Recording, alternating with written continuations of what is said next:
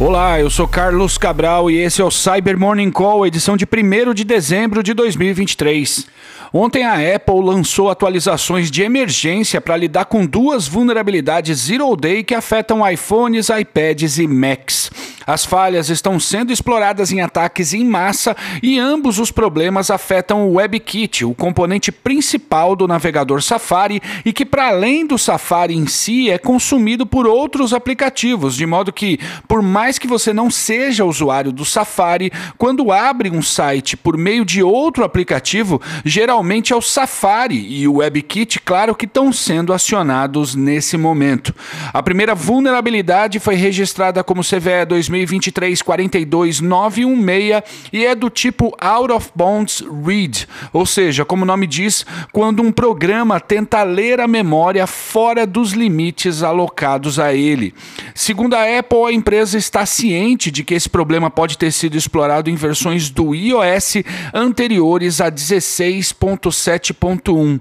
A segunda falha é uma vulnerabilidade de corrupção de memória e foi catalogada como CVE 2023 42917, uma condição em que o conteúdo do espaço de memória pode ser modificado de uma forma não esperada pelo desenvolvedor, podendo conceder acesso à execução arbitrária de comandos ou à extração de dados.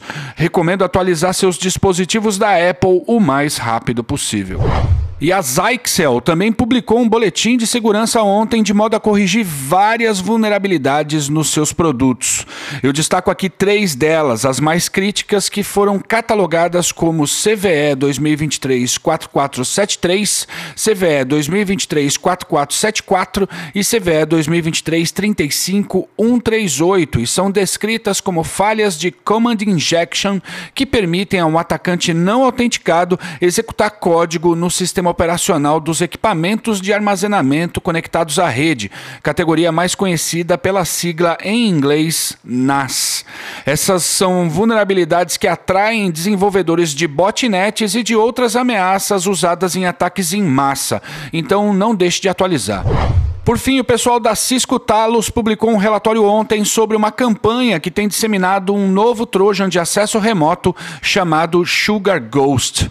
Essa operação está ativa desde agosto desse ano e até o momento teve como alvo indivíduos na Coreia do Sul e também no Ministério das Relações Exteriores do Uzbequistão.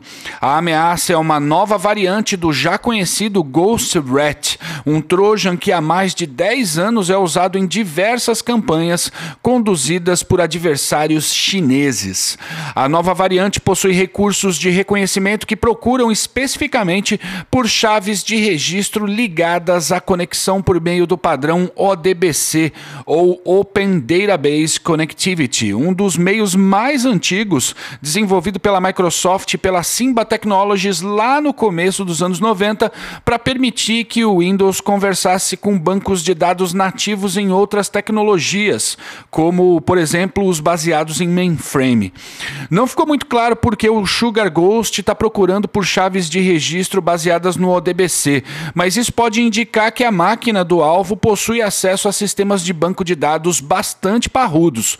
Outra funcionalidade que se destaca no Sugar Ghost é o envio de tudo que a vítima digita em tempo real, ou seja, a ameaça não fica acumulando esses registros em um arquivo para ser enviado de tempos em tempos, mas ao invés disso, ela remete essas informações logo que a vítima as digita. E é isso por hoje, acabou meu tempo, mas antes de fechar, eu gostaria de mandar um abraço especial para o pessoal do Bradesco que me recebeu num evento ontem. Muito obrigado pelo carinho e agradeço a você que está aí todo dia comigo no Cyber Morning Call. Tenha um ótimo final de semana. Você ouviu o Cyber Morning Call, o podcast de cibersegurança da Tempest.